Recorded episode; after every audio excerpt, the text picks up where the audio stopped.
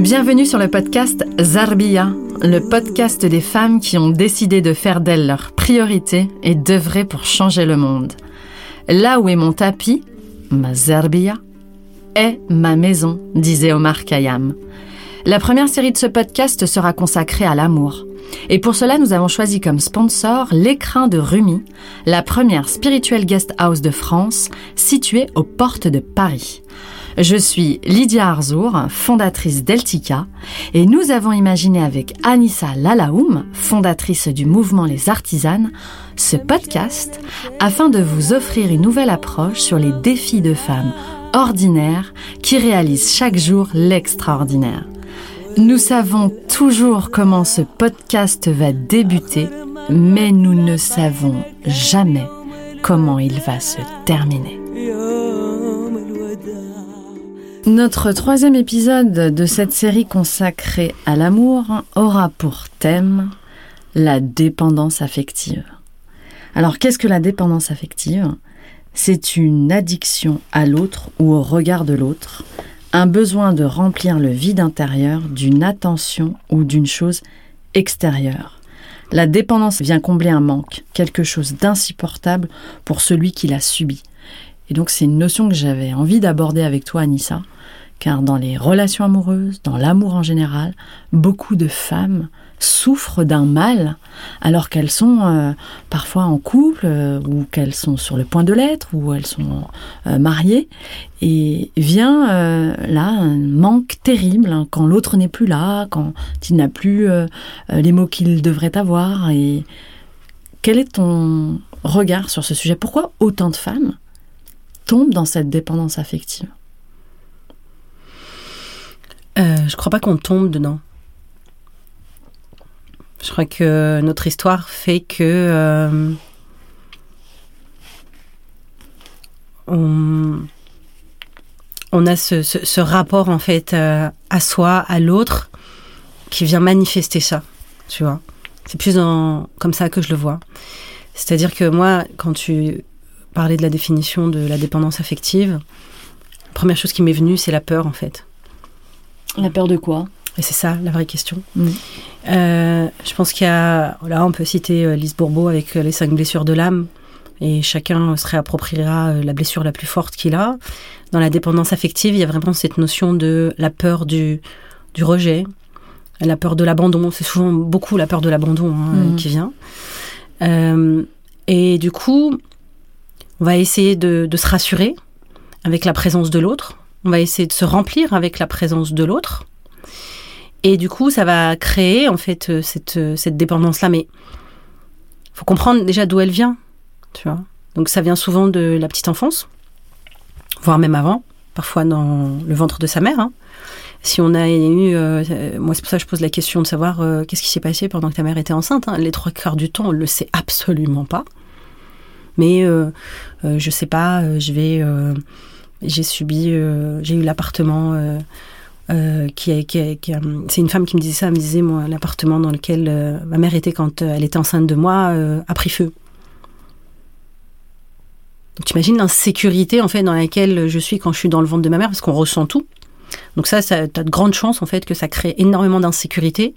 Je crois que le terme c'est insécurité par rapport à la dépendance affective. Ça crée ça tout de suite, tu vois. C'est une peur bien sûr, mais ça crée l'insécurité. Comment ça se passe quand je suis seule? Cette croyance d'être seule d'ailleurs. Donc ça fait vraiment référence à, notre histoire euh, personnelle. Donc il faut aller regarder dans son histoire personnelle qu'est-ce qui fait qu'on se sent en insécurité? Qu'est-ce qui fait qu'on a peur d'être abandonné, d'être peur d'être rejeté?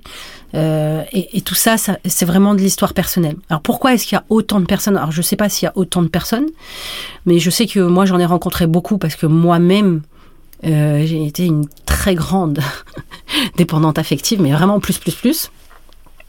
Et que j'ai vécu cette notion de viens me remplir parce que je me sens vide, un vide profond et intersidéral. Alors justement, ça amène il y a un symptôme, la dépendance affective. C'est quoi les symptômes que toi tu avais? Puisque tu as dit que tu étais euh, dépendante affective plus plus plus. Je te rejoins, j'ai aussi été dépendante affective.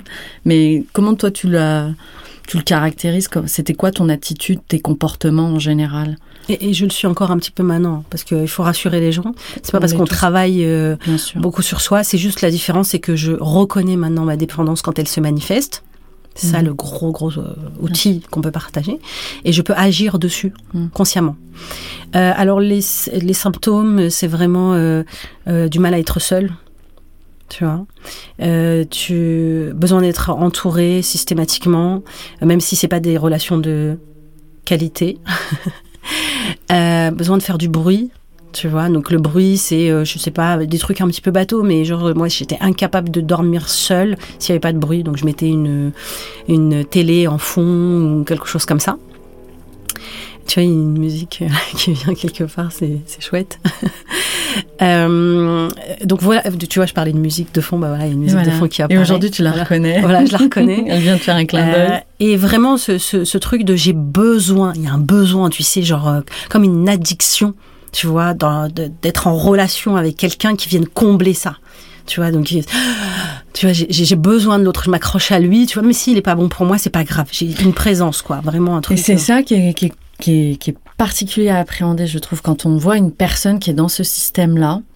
Euh, puisque c'est une addiction, c'est une drogue. On a beau dire à un fumeur que fumer tue, il va continuer de fumer ah parce qu'il pense que c'est bon pour lui ou parce qu'il n'arrive pas. il sait que c'est pas bon pour lui. Voilà. Ouais. La drogue, c'est pareil. Ouais, ouais. Et pourtant, euh, de dire euh, c'est une addiction à l'autre, euh, pareil, il est- cet, autre n'est pas bon pour toi. On Mais est c'est resté- bon.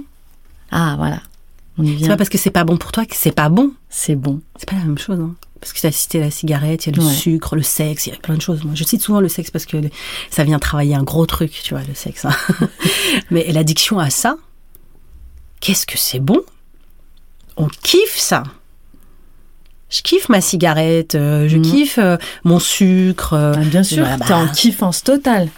Bah, la dépendance affective, c'est pareil. Mais elles ont plus, euh, on en souffre. hein. On voit des, des stigmas de la souffrance. Il m'a pas appelé. Euh, Mais c'est Ah, bon ça C'est qui a dit que c'était pas bon Eh ben voilà. Eh ben celles qui le, qui le vivent, C'est pas vrai.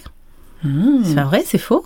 elles aiment. T'a- t'a- T'aimes pas quand euh, euh, t'attends derrière ton téléphone, c'est ce que ça crée en toi et que tu reçois ce message. et Ah non, j'aime pas. Si, si, t'aimes. Non, si, si, je te jure que t'aimes. j'aime plus. Si, si, si, J'ai aimé, c'est kiffant. En fait, si tu reconnais pas le fait que c'est kiffant, tu peux pas, en fait, l'appréhender. C'est ça le, le, le- le risque, c'est de dire non, j'aime pas. C'est pas vrai. C'est en vrai, c'est inconscient, bien évidemment. Bien sûr. On n'est pas en train de dire que Oh, je suis en transe quand il me fait souffrir. Non, voilà. Non, je pense que c'est quand Ah même oui. important parce que tout le monde ne peut really ne pas it. comprendre. Non, il y a, il y a une jouissance. que les gens euh, comprennent. C'est le mental qui veut comprendre. Il y a une jouissance, bien sûr, à vivre cette excitation, mais qui est inconsciente. Bien sûr. Puisque quand il n'a pas envoyé de message, euh, bah, c'est le drame, quoi. quand tu le prends comme ça. Si tu le prends par un autre prisme, parce que là on n'est pas dans la solution pour l'instant, on pose Non, le cadre, On mais pose le cadre, on si, si, déblaye. si je, si je donne une solution tout de suite comme ça, euh, si, on sait jamais, euh, pour X raison, euh, j'oublie par la suite, la solution elle est là. C'est vraiment euh, si je sais que là je suis en train d'attendre derrière mon téléphone et que ça me fait souffrir, pourquoi j'attends? Ah, tr- bah, ce serait aussi simple, j'attends plus. Si Bah c'était oui. aussi simple. Donc, euh, Non mais j'ai pas besoin d'attendre. Si cette personne-là, et les artisans célibataires le savent, si cette personne-là est bonne pour moi, quoi qu'il advienne, l'univers, la source Dieu, va me la remettre sur mon chemin. Il n'y a pas d'autre option.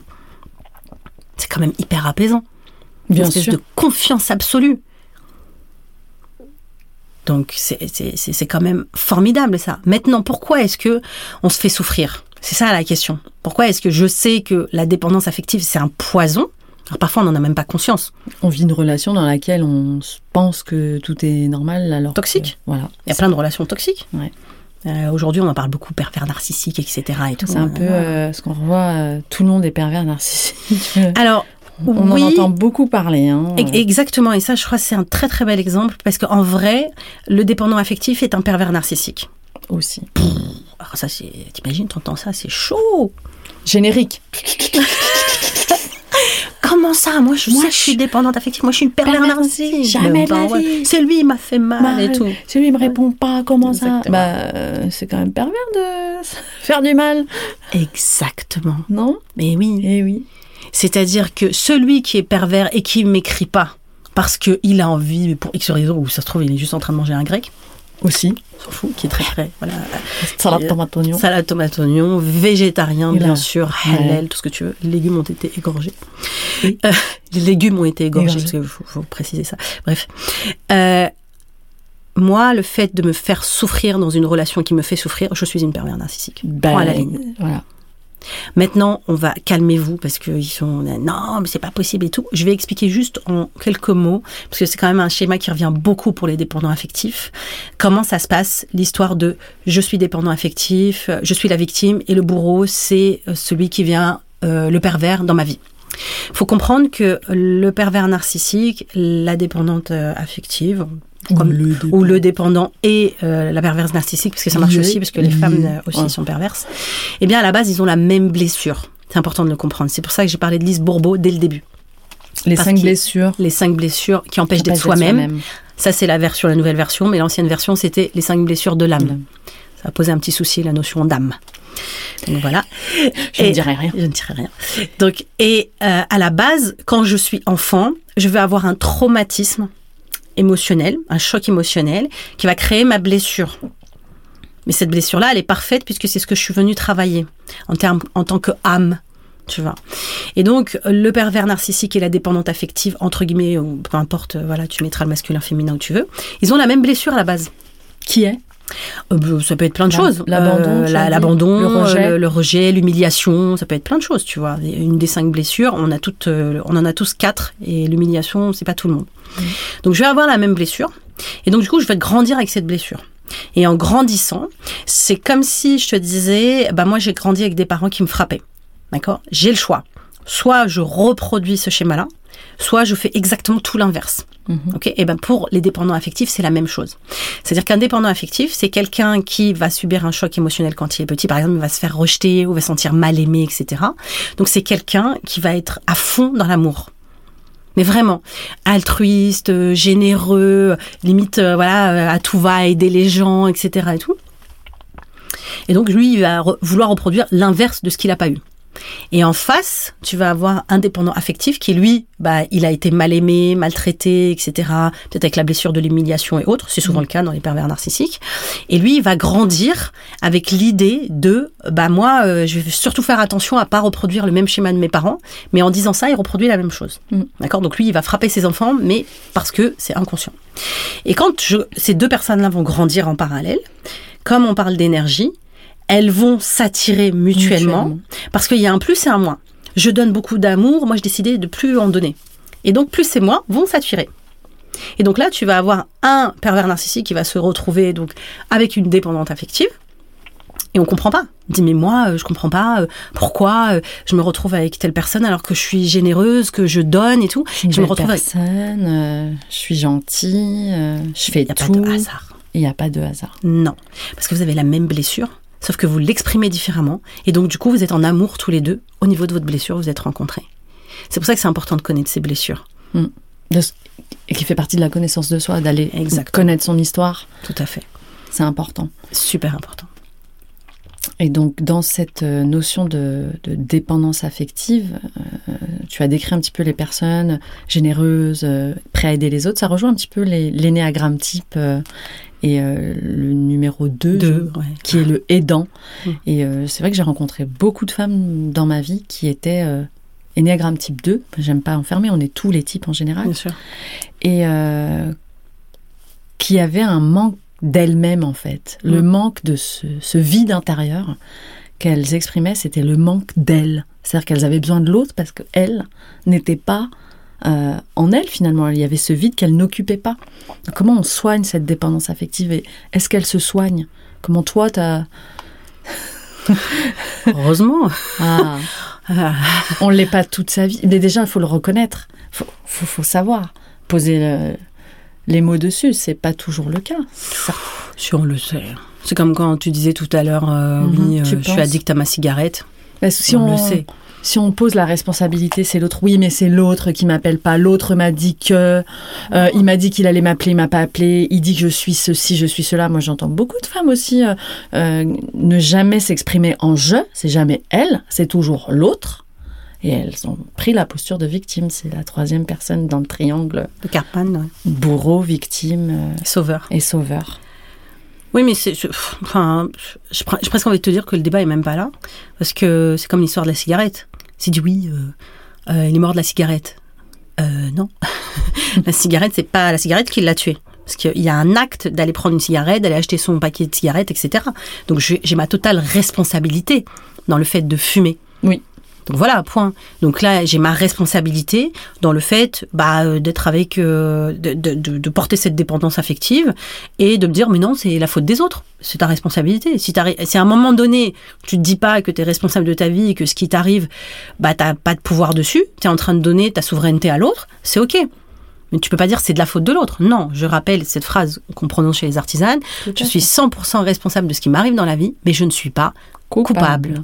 Voilà. Donc ça veut dire quoi cette phrase C'est-à-dire je suis responsable de la cigarette, d'aller acheter mon paquet, de la fumer, que ça vient combler quelque chose en moi.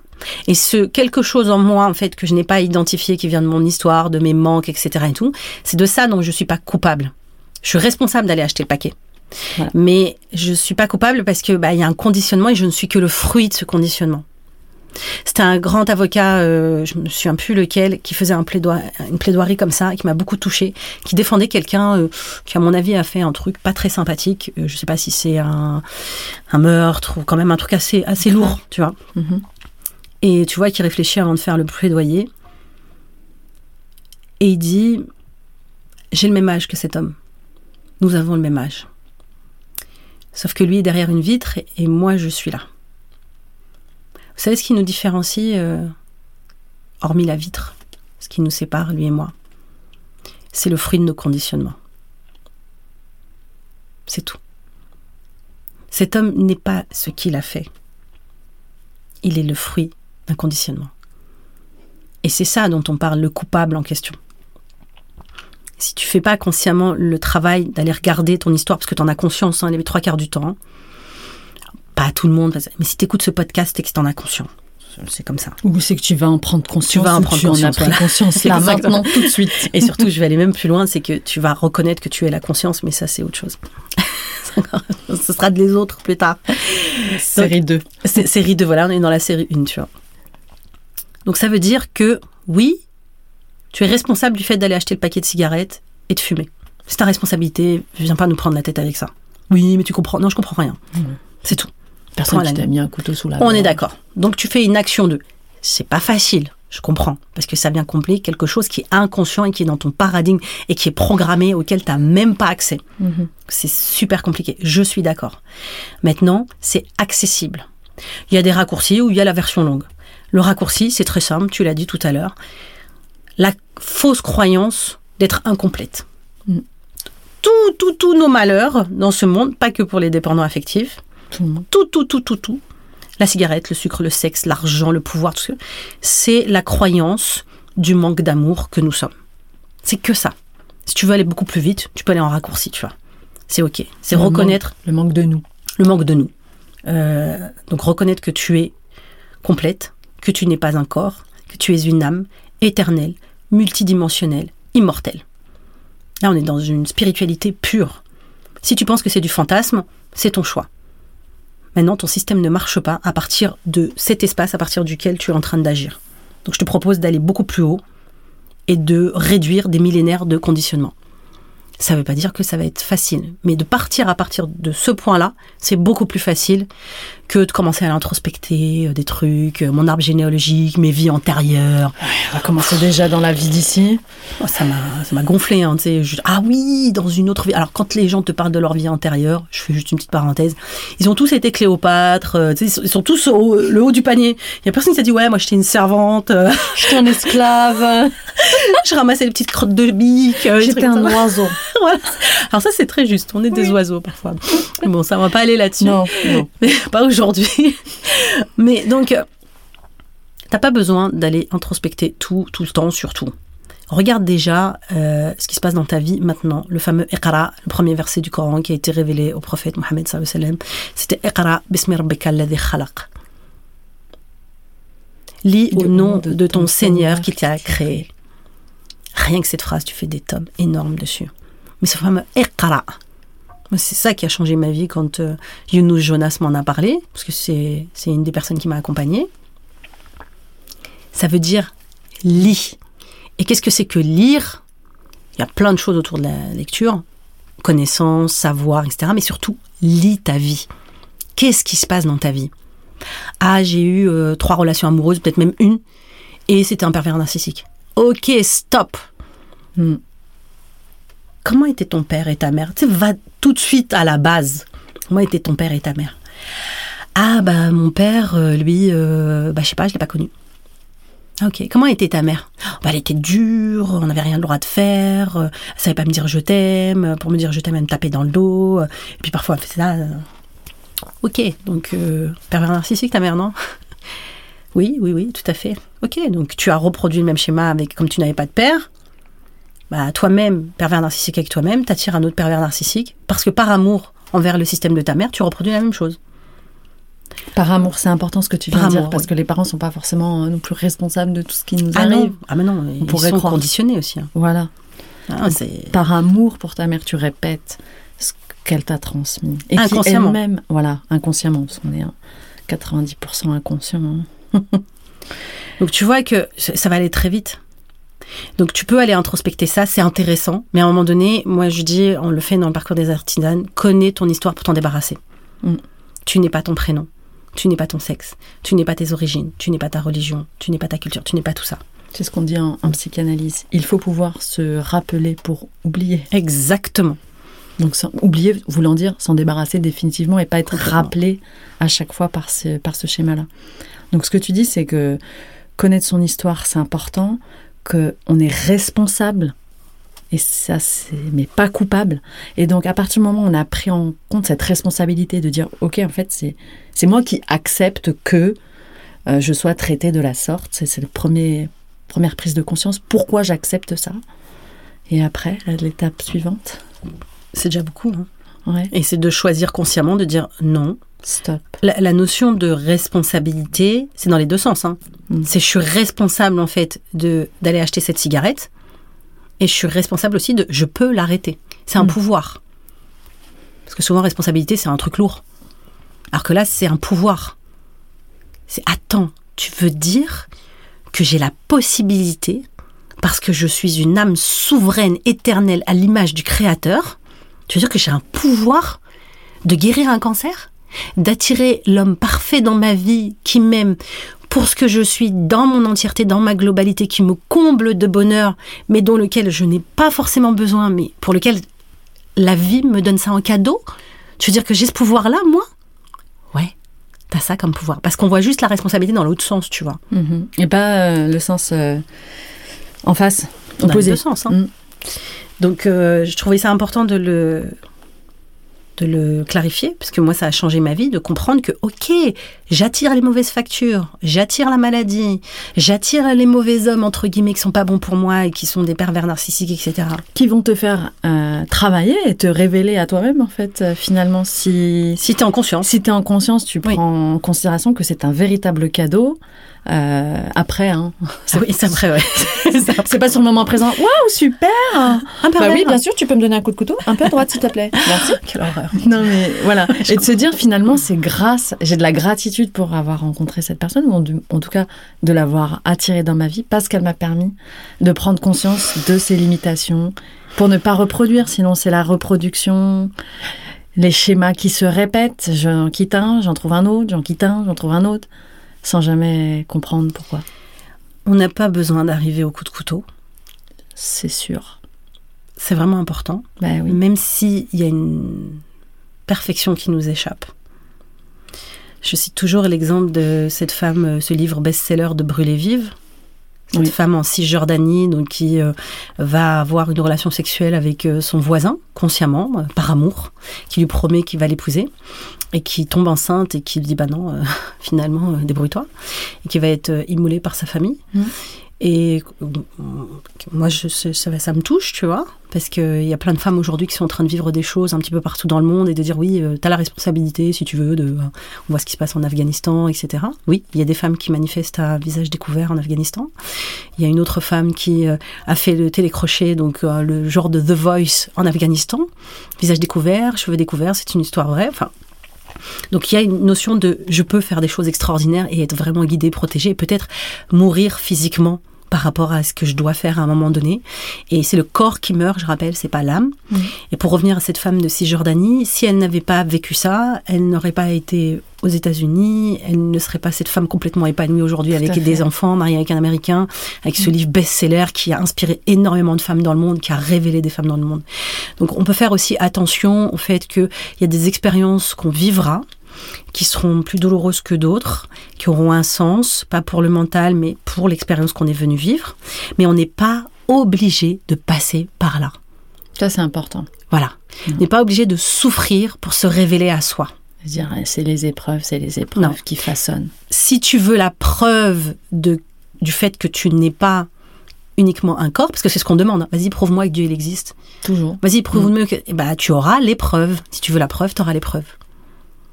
Si tu t'ennuies, tu auras des ennuis. Langage des oiseaux. Donc, vraiment, et c'est pour ça qu'on a créé l'école des artisanes, n'est-ce pas, dont tu fais partie, dans, dans, le sens où tu peux y aller dans la douceur. Ça sera inconfortable à l'intérieur. Ça va être euh, une guerre entre euh, ton blabla et ton blabla. Challenge, quoi, vraiment. c'est. Mais ça sera beaucoup plus doux qu'un coup de couteau, qu'être. Euh, voilà, après, sauf l'expérience que tu dois vivre, parce que ça, on peut pas y échapper. On peut pas y échapper. Non.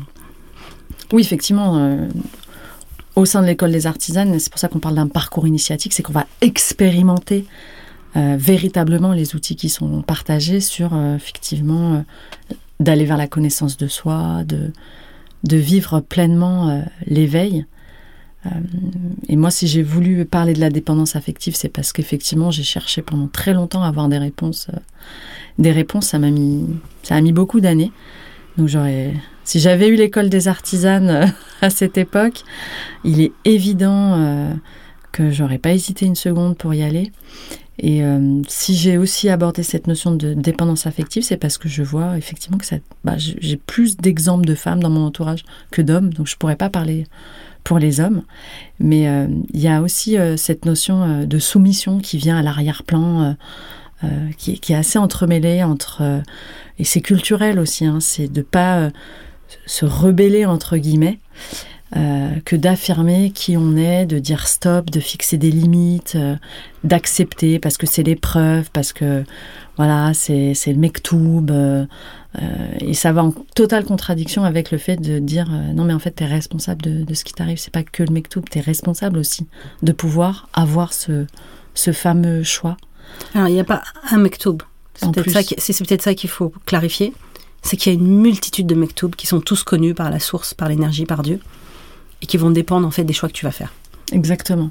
C'est comme au croix à un carrefour en fait. Si tu prends un carrefour euh, depuis, euh, si tu regardes un carrefour depuis le ciel, en fait, tu vas voir toutes les ramifications des rues. Alors que si tu es dans la rue, bah, tu vois juste euh, soit à droite, soit à gauche en fait. Alors qu'en fait, il y en a, il y en a plein. En tout cas, vraiment le, connaître son histoire, reconnaître, plus que connaître le soi, c'est reconnaître qui nous sommes véritablement, parce que nous le savons déjà. Mm-hmm. C'est juste qu'on l'a oublié. Et euh, juste une petite parenthèse par rapport à cette notion de soumission, parce que les hommes aussi sont dépendants affectifs, et il y en a beaucoup, autant que des femmes.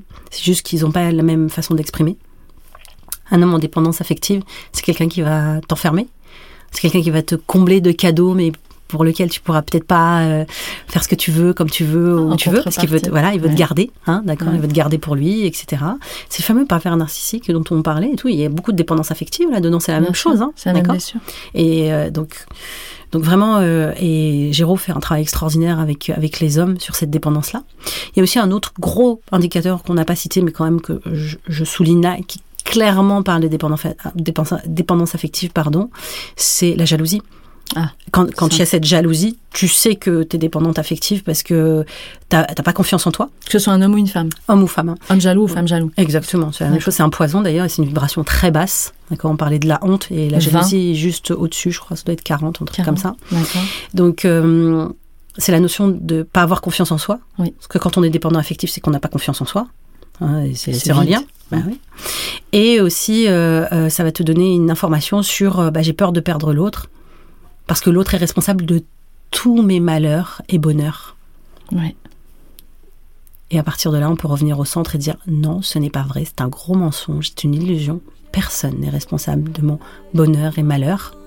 Parce que c'est moi qui attire ces gens dans ma vie, pour mon expérience, qui sont issus de mon conditionnement. Donc j'ai le pouvoir de changer les choses. Je suis complète, ici et maintenant. Je suis une âme multidimensionnelle, immortelle, intemporelle. Merci Anissa. Je ne vais pas conclure euh, autre que ce que tu viens de dire, tellement c'est beau et que ça le nécessite pas. Donc merci à toutes et tous de nous avoir euh, écoutés pour ce Merci. podcast et bah, merci encore une fois Anissa. Avec plaisir.